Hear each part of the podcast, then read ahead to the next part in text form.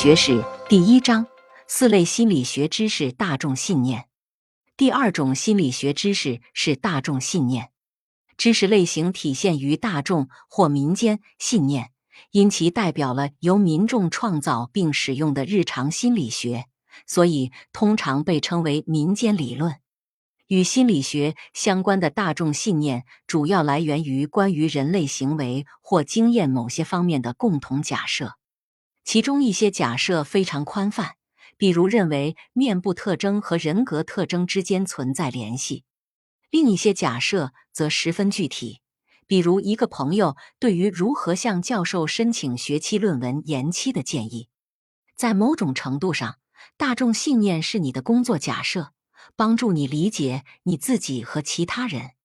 一大众信念的内容，许多大众信念是比较精确的。并且得到了科学的支持，比如从我们自身的经验出发，可以得知持续压力的危害性、希望之鼓舞人心的价值和友谊中信任的重要性；而另一些大众信念则是矛盾的或错误的，甚至是违背科学知识的。举几个例子：当今有些人相信超感官知觉，但科学心理学几乎没有支持这一信念的证据。有些人认为养育的错误会让孩子成年后患上精神分裂症，但科学否认了这种观点，并指出结合生物因素才可能导致这种疾病。许多家长相信惊吓孩子可能会造成他们永久口吃，但科学则对此存疑。一些信念很容易消逝，另一些信念则变化缓慢。举个例子。过去流行的观念认为，青少年自慰会带来不可逆转的伤害，尤其是人们相信自慰会导致智力迟钝或丧失。这样的信念在全球范围内仍然影响着百万民众的行为。然而，当代科学并没有发现自慰会导致心理或生理异常的证据。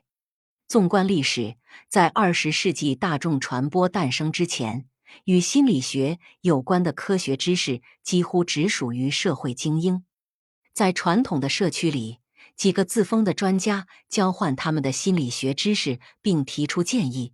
他们为婚姻、育儿、情绪障碍、睡眠障碍、相亲等问题出谋划策。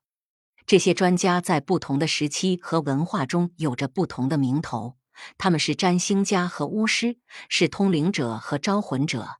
是灵媒和巫医。今天与许多年前一样，这些人宣称他们可以使用咒语或磁力治愈人们的抑郁或焦虑。他们因为某种行星的排列顺序而告诫人们不要出门旅行或结婚。他们当中还有一些人声称自己可以与亡灵沟通。二通俗心理学。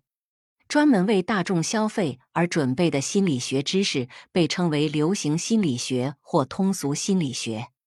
在心理学历史中，科学知识与大众信念之间的明确界限出现在十九世纪末，也是经济发达国家大众识字率提高的时期。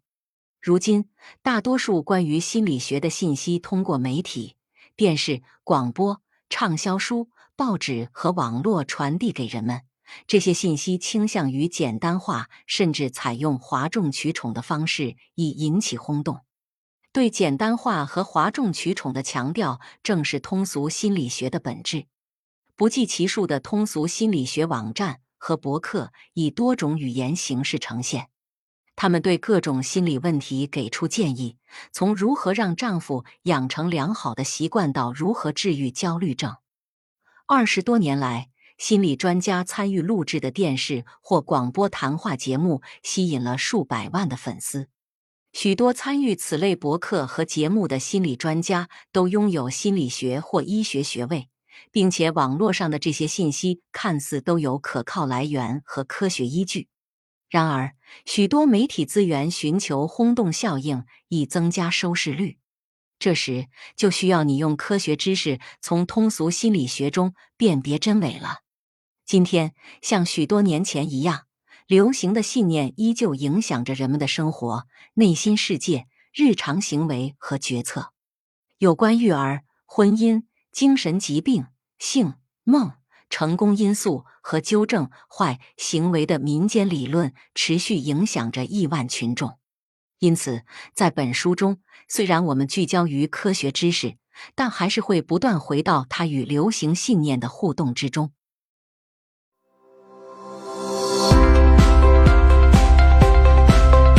朋友，本集已播讲完毕，请订阅专辑。